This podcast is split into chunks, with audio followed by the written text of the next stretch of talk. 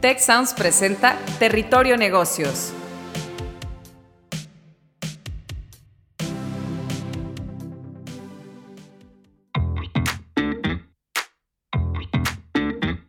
Bienvenidos a Territorio Negocios, de EGADE Business School y la Escuela de Negocios del Tecnológico de Monterrey. Mi nombre es Katia Villafuerte y hoy seré su guía por este espacio. El día de hoy vamos a hablar de estrategias de diversidad e inclusión para la competitividad de las empresas. Soy Katia Villafuerte, profesora de la Escuela de Negocios, y el día de hoy me da muchísimo gusto presentar a Eladio González, editor general de Expansión. Hola Eladio, ¿cómo estás? Hola Katia, bien, muchas gracias. ¿Cómo estás tú? Muy bien, muchísimas gracias. Gracias por estar aquí. Pero también tenemos otra invitada que es Lisette Segovia. Ana Lisette Segovia es profesora de la Escuela de Negocios del Tecnológico de Monterrey. ¿Cómo estás, Lisette? Hola, Katia, muy contenta de estar aquí. Gracias por la invitación.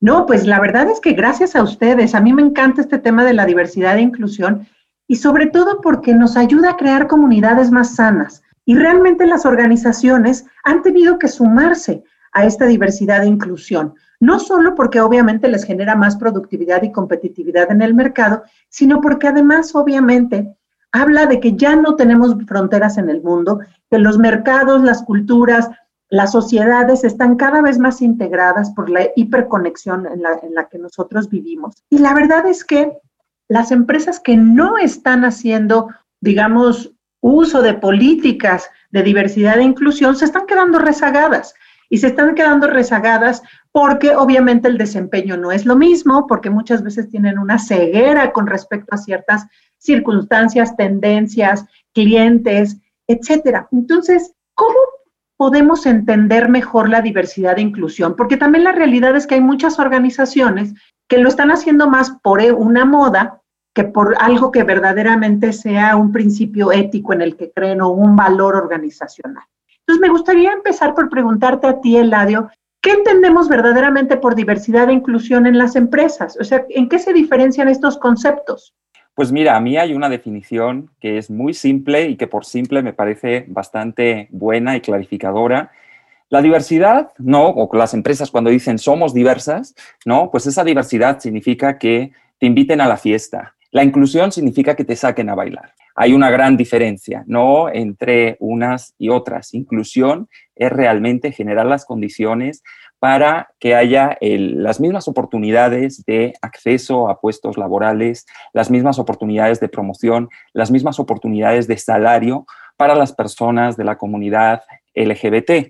Como dices, eh, muchas empresas se quieren subir a esta moda, especialmente en el mes de junio, ¿no? Ahora ya se ha convertido en un tema casi eh, reputacional para las empresas el poder decir, nosotras somos inclusivas, somos empresas inclusivas, pero eh, pues no hacen más allá que algunas declaraciones o dar cierta visibilidad a ese apoyo hacia la comunidad LGBT en el mes de junio. Entonces no podemos decir que sean inclusivas. Obviamente, como dices, pues existe un gran desconocimiento. Yo sí creo en la, intención ¿no? Eh, eh, de hacerlo por parte de muchas empresas, pero no saben, no saben por, dónde, por dónde comenzar. Entonces eso hace que en México pues estemos algo rezagados en comparación a otros países que podemos ver como más punteros en temas de inclusión, de la diversidad, como pueden ser Estados Unidos, Canadá o Australia, por ejemplo, Gran Bretaña también. Deberíamos fijarnos un poco más en qué está pasando ahí a nivel de las empresas,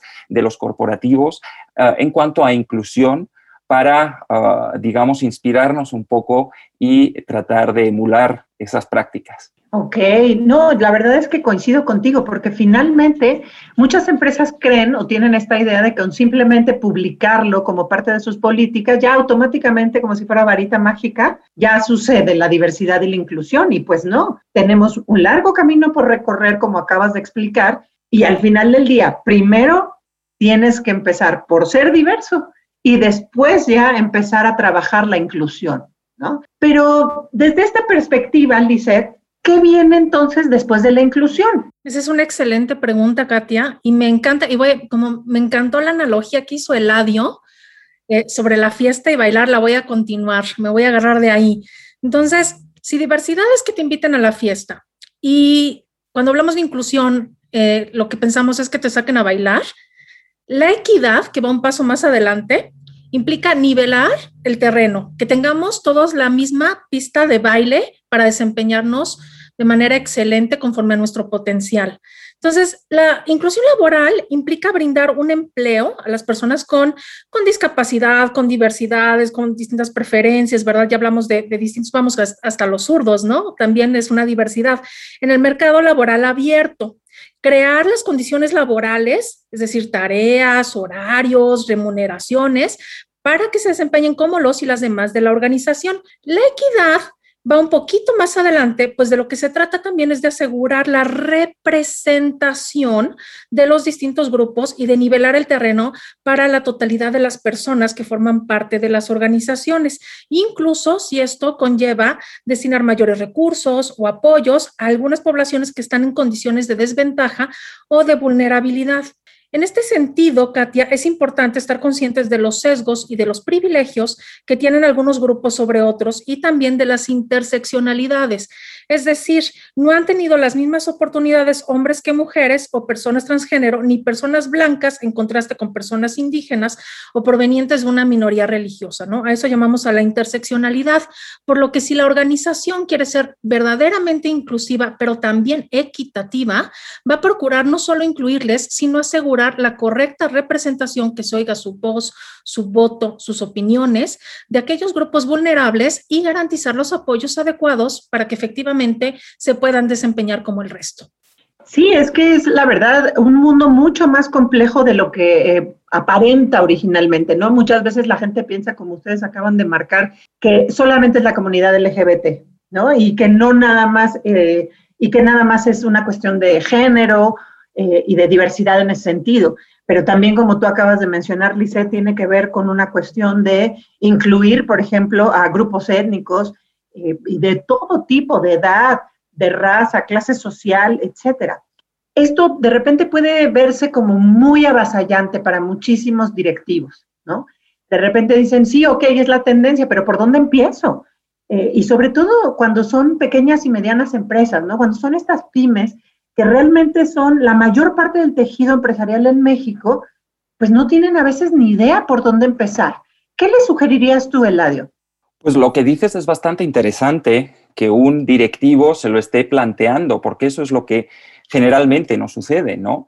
Eh, si el liderazgo de la empresa es el primero que se preocupa por los temas de inclusión y equidad, para seguir con lo que nos está explicando Lisette, muy interesante, eh, ya tenemos la gran parte del trabajo hecho. El liderazgo de una empresa, los directivos, el consejo de administración, eh, los puestos claves y decisionales de una empresa son los primeros que tienen que ver por esa inclusión y esa equidad. Si ellos no se ponen la camiseta, esto va a ser muy difícil. ¿Qué es lo siguiente que se puede hacer? Bueno, pues como nos explica Lisette, tener en cuenta la representatividad. Cada vez que abras una posición nueva, ya sea de nuevo ingreso o una promoción interna, puedes asegurarte de que estos diversos grupos estén representados. A veces es, es muy complicado y hay que, hay que forzarlo, hay que forzarlo un poco para que estén ahí representados todos los grupos, pero ese esfuerzo vale la pena si lo que estás buscando es ah, pues una mayor diversidad dentro de tu equipo con los beneficios que tú explicabas al principio, una mayor productividad, una mayor competitividad, una mayor capacidad de innovación. Para eso es lo que lo estamos haciendo. No se trata solo de un tema de una mejor convivencia dentro de la empresa o por hacerlo porque es lo justo, ¿no? Eh, pues tenemos que ser ¿no? inclusivos, ah, no estamos a favor de discriminar, no estamos a favor ah, pues de la violencia, digamos, contra las minorías. Sí, pero ¿qué haces en favor ¿no? Pues al menos asegurar que exista esa representatividad a la hora de elegir, ah, pues, a tu equipo. Y pues eso obviamente va a tener eh, sus beneficios. ¿Qué es lo que no basta hacer, por ejemplo? Y eso tiene que ver con las interseccionalidades que comenta eh, Lisette. Pues ah, decir, voy a hacer un grupo de mujeres porque quiero ser más equitativo con el tema de las mujeres, quiero conocer ah, pues lo que piensan y quiero tener más mujeres en mi consejo de administración. Muy bien, si no tienes en cuenta las interseccionalidades, tampoco puedes decir que seas inclusivo por tener, por ejemplo, ese grupo de mujeres o tener un grupo de apoyo a personas LGBT, ya que dentro de la comunidad LGBT tienes ah, hombres y mujeres, tienes distintos grupos vulnerables por distintos motivos raciales, étnicos, de clase social, etcétera. Entonces, sí, son muchos elementos a tener en cuenta y todos a la vez. No, sí, es muy interesante. Me gustaría, a, ver si aquí que conteste quien, quien quiera, que nos platiquen un poco más qué es interseccionalidad. ¿A quién le gustaría, Lisette, Eladio? Claro, si quieren, eh, interseccionalidad se refiere a la conjunción de distintas condiciones en una sola persona, ¿no? Eh, o en un, en un grupo de personas, ¿no? Es decir, hay distintas condiciones antecedentes que pueden hacer que una persona se, vea vulnerable ante los demás y no se deben a una sola diversidad, ¿no? Puede eh, ser una interseccionalidad de género y estatus socioeconómico, eh, de raza o etnia y de grupo religioso, pues de, em, de, pertenencia o afiliación política, en conjunto con el color de piel, ¿no? Entonces, a eso se refiere la interseccionalidad, a aquella conjunción de condiciones que pueden hacer eh, a lo mejor privilegiados a una persona en un ámbito, pero eh, con, con una desventaja en otro terreno o en otro ámbito a esa misma persona por otra razón. Fíjate que ahora que lo mencionas, hace varios años ya yo, leí un artículo precisamente, no le llamaba interseccionalidad, ni siquiera sé si ese concepto ya existía en ese momento, pero sí recuerdo que hablaban como de una estructura social donde, por ejemplo, el hombre blanco con dinero es el que está hasta arriba, ¿no?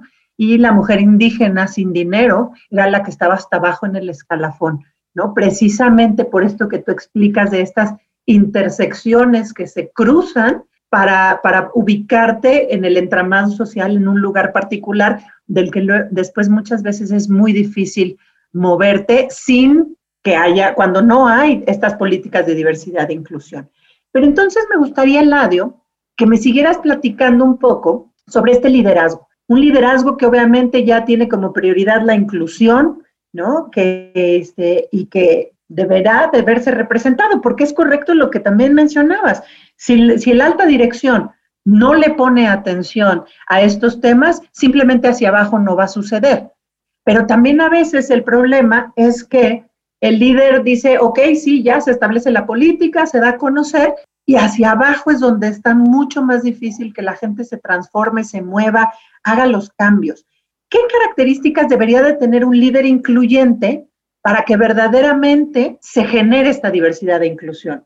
Pues mira, Katia, te voy a poner un ejemplo. Yo eh, a veces doy charlas sobre ah, diversidad e inclusión en las empresas y lo primero que pregunto es si están los líderes de esa empresa. Y si, lo si, si, están ahí, hasta los felicito, porque pues eso, eso es lo que tiene que pasar. Los líderes tienen que ser sensibles a estos temas y tienen que tener una, una visión al respecto. ¿Por qué? Porque el tema de la inclusión tiene que ser parte de la cultura de la empresa y tiene que estar plasmada en los valores de esa empresa para que eso suceda y, pues como decimos, y luego esos valores vayan cayendo en cascada y todo el mundo sepa a qué se debe ajustar y qué camino tiene que seguir. ¿Qué pasa con estas charlas generalmente o uh, con este podcast o uh, con todos los temas que tienen que ver con la diversidad e inclusión, incluso con los grupos de apoyo que uh, existen dentro de las empresas? Pues que solo acuden a estas charlas o forman parte de estos grupos, pues un número muy pequeño, ¿no? Eh, dentro de las empresas y generalmente además ah, con un rango pues de, ah, de nuevo ingreso, por ejemplo, pues este es el tipo de charlas que le das a las personas que ah, quieren entrar en tu empresa, pero eh, pocas veces eso permea hacia arriba y pues cualquier problema que pueda suceder en el entorno de tu, empresa, eh, y que afectan al clima laboral pocas, pocas veces escalan, ah, digamos, pues a los niveles más altos eh, de la empresa. No hablemos de un caso de acoso o de discriminación, que además son dificilísimos de probar, pues ah, hasta, hasta, dónde, hasta dónde puede escalar eso, ¿no? Generalmente, ah, generalmente no escala. Entonces, es importantísimo, como decía, que los directivos de una empresa, los líderes, tomen conciencia de, este, de este tema, del tema de la equidad, se lo tomen como propio y lo impulsen eh, en todas las oportunidades que tengan, que hablen del tema, que lo expongan, que demuestren lo importante que es para su empresa el tema de ah, la inclusión y la equidad ah, para las minorías, ¿no? Creo que hablar del tema comunicarlo tanto hacia adentro como hacia afuera de la empresa es una de las cosas más importantes que puedes hacer. ¿Qué sigue? Bueno, pues políticas, ¿no? Eh, prácticas, grupos de apoyo, una red importante de aliados. Los aliados son, son importantísimos, es gente que no pertenece a esas minorías, sin, embargo, pues están sensibilizados, tienen interés con esos temas y ah, apoyan, digamos, a, ah, pues el que esas prácticas, esas políticas, esas líneas de denuncia funcionen y sean eficientes. No, y la realidad es que eh, creo que con todo esto que acabas de, de indicar, Eladio, es muy importante que también México se sume a esta ola. Y digo es particularmente México porque todos sabemos que México y América Latina de alguna manera eh, vamos eh, un poquito detrás tal vez. Eh, no me gusta el, concepto, pero, pero sí en cuanto a, cómo van algunos otros países más al norte que ya tienen políticas, que ya tienen una estructura social, legal, interna a nivel organizacional, pues mucho más fuerte eh, en cuanto a diversidad e inclusión y obviamente también lo vemos eso en corporativos, ¿no? En, grandes empresas transnacionales, tal vez que simplemente vienen y operan en México, comparado con las, las pymes mexicanas. ¿Tú cómo ves, Lisette, cómo estamos en México, en América Latina, en estos temas de, de inclusión? Pues mira, hemos avanzado mucho en los últimos años particularmente, en, digamos, a partir de, 2000 por ahí, hemos avanzado mucho porque pues, se han creado varios organismos, eh, varias redes de apoyo, como mencionaba Eladio, varios rankings, eh, varias organizaciones que certifican en este tema, pero también a nivel legislativo hemos avanzado, ¿no? Un avance de por sí ya muy grande es que ya se pone sobre la mesa, se platica sobre estos temas, se miden estos temas, ¿no? Y entonces eh, hay índices, hay eh, varios indicadores en las organizaciones, hay directivos y directivas más sensibles con las características que mencionaba Eladio, pero también hay leyes, ¿no? Como la Ley Federal para Prevenir y Eliminar la Discriminación, el Consejo Nacional para Prevenir la Discriminación, el Instituto Nacional de Mujeres, es decir, estos organismos, estas instituciones que se han ido fortaleciendo, fortaleciendo tanto en el ámbito público como también en el privado, ¿no? Empresas certificadoras que miden, pues que haya políticas de no discriminación, un compromiso público, una mercadotecnia responsable, diversidad en el talento, en la atracción del talento, buenas prácticas, ¿no? Entonces, en ese sentido, hemos mejorado mucho en los últimos 20 años. No obstante, pues también hay muchas áreas de oportunidad, ¿no? México, por ejemplo, presenta la brecha más pronunciada en términos de salarios entre hombres y mujeres de los 37 países de la OCDE. ¿No? Asimismo, pues hay muchas otras cifras que nos indican la discriminación por otras razones, como es eh, pues el, hecho de tener tez morena, ¿no? Que las personas se sienten discriminadas. Según la última encuesta de INEGI, siete de cada diez mexicanos se sienten discriminados.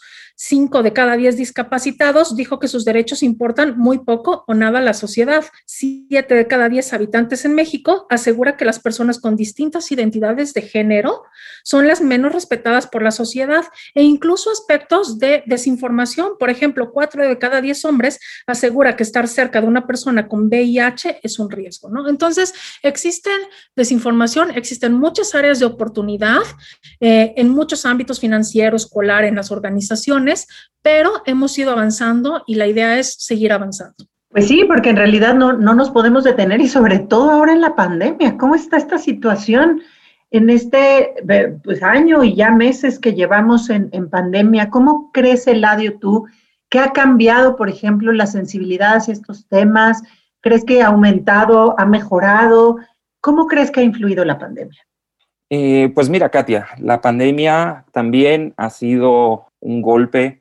Ah, sabemos que ah, las mujeres ¿no? han recibido la peor parte ¿no? en el tema laboral a raíz de la pandemia. Bueno, pues así ha sido también para la comunidad LGBT y es, es muy fácil de entender.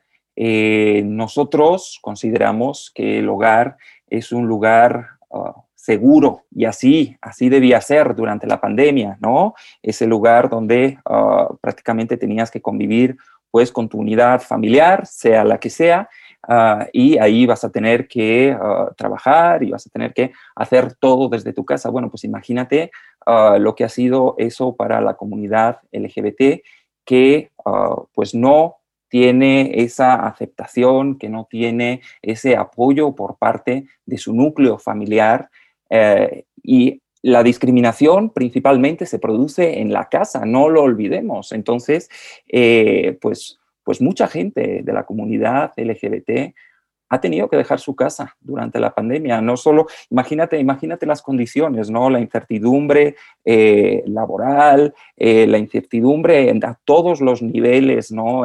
la, presión y la angustia que sentíamos muchos al principio, ¿no? De no saber hasta, dónde iba a llegar esta pandemia. Bueno, pues para muchos eso ha sido el punto de inflexión para tener que ah, dejar sus casas por temas de discriminación, acoso, cualquier tipo de abuso. Entonces, ah, esa ha sido una cara de la pandemia. Por otro lado, al nivel de las empresas, ah, esto ha venido, esta pandemia ha venido a acelerar eh, muchísimas, muchísimas cosas que estaban ahí, latentes, ¿no? Esa transformación digital, ese, ese trabajo eh, remoto, no presencial, esa flexibilidad laboral, ¿no? Todas esas cosas que se han acelerado en esta pandemia y que han venido a abrirnos mucho los ojos, pues yo creo que también ha venido a abrirnos los ojos en cuanto a la importancia de la diversidad y la necesidad de una mayor inclusión. Siento, como bueno, comentaba Lisette, nosotros desde hace tres años publicamos anualmente un ranking de ejecutivos LGBT. ¿Por qué? Porque queríamos justamente romper ese tabú en el mundo de los negocios a la hora de hablar de temas de diversidad sexual o de minorías ah, que tengan que ver con ah, la diversidad sexual, ah, justamente para iniciar esta conversación de la importancia de la diversidad, de la necesidad de una mayor inclusión, con todos los beneficios que eso trae a, una empresa, ¿no? Hemos visto cómo año con año eso se ha ido, ha ido creciendo, ha ido despertando uh, más interés, pasamos de la conversación en pues en redes sociales, que es donde suceden todas estas conversaciones eh, anónimas y a veces tan tóxicas de ¿y por qué tienen que salir a decirlo? a ya convertirlo en un tema reputacional para las empresas, eh, es decir, no nos digas que uh, tu empresa respeta la diversidad, demuéstranos que eres una empresa inclusiva y este, pues Tres años después, ah, este, en este listado, pues el número de empresas participantes superan las 170 y eh, vemos cómo este interés por ah, comprometerse ah, con el tema de la inclusión va increciendo. No, claro, y la verdad es que felicidades también a Expansión por esto, porque sí, definitivamente eh, empieza a hacer presencia en, en, las personas, en los que los leemos, en los que los escuchamos. Y la verdad es que es muy importante dar a conocer este, este mensaje, sobre todo, como dicen ustedes, porque ya forma parte incluso de lo que se conoce como responsabilidad social corporativa, ¿no? Hacia adentro y hacia afuera de la organización. Y no se trata de ser hermanito de la caridad. Al final del día, esto tiene una razón de ser también en repercusiones para el negocio para la innovación, como decía Celadio, para el crecimiento y el desarrollo y la productividad. Pues muchísimas gracias. Ya realmente estamos llegando al final de este capítulo de Territorio Negocios y me gustaría que nos fuéramos con un mensaje a quienes nos escuchan. ¿Qué les gustaría decirles, tanto Eladio como Lisette, a nuestra audiencia? ¿Qué les recomiendas, Lisette? Pues que le pierdan el miedo. A veces tenemos temor a lo desconocido, a lo que no es similar a nosotros, pero que se abran al cambio, que sean gestores del cambio, que sean humildes para apreciar la diversidad y que sepan que el contexto siempre va a cambiar. Como lo hemos visto con la pandemia, esto no se detiene, el cambio es continuo y hay que estar a la altura de las circunstancias y que sepan que como se ha comprobado en distintas, de distintas maneras, distintas investigaciones, pues el ser inclusivos, el ser equitativos, el ser humanos, el dar un trato digno a las personas, siempre recompensa y a muy largo plazo. Muchísimas gracias, Lisette. Eladio.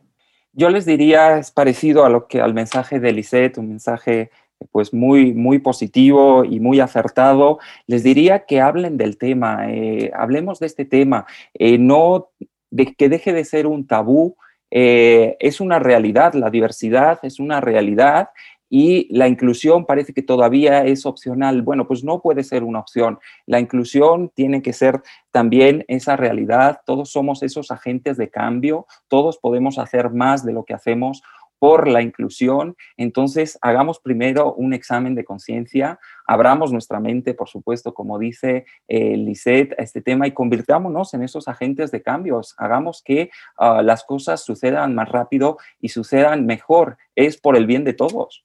Es correcto. Y quedémonos entonces también, recuerden que empieza desde la cabeza de la organización, no lo olviden, porque de ahí hacia abajo simplemente es algo que se contagia. Muchísimas gracias por habernos acompañado en este episodio de Territorio Negocios. Buenas tardes. Gracias, Eladio. Gracias, Lisette.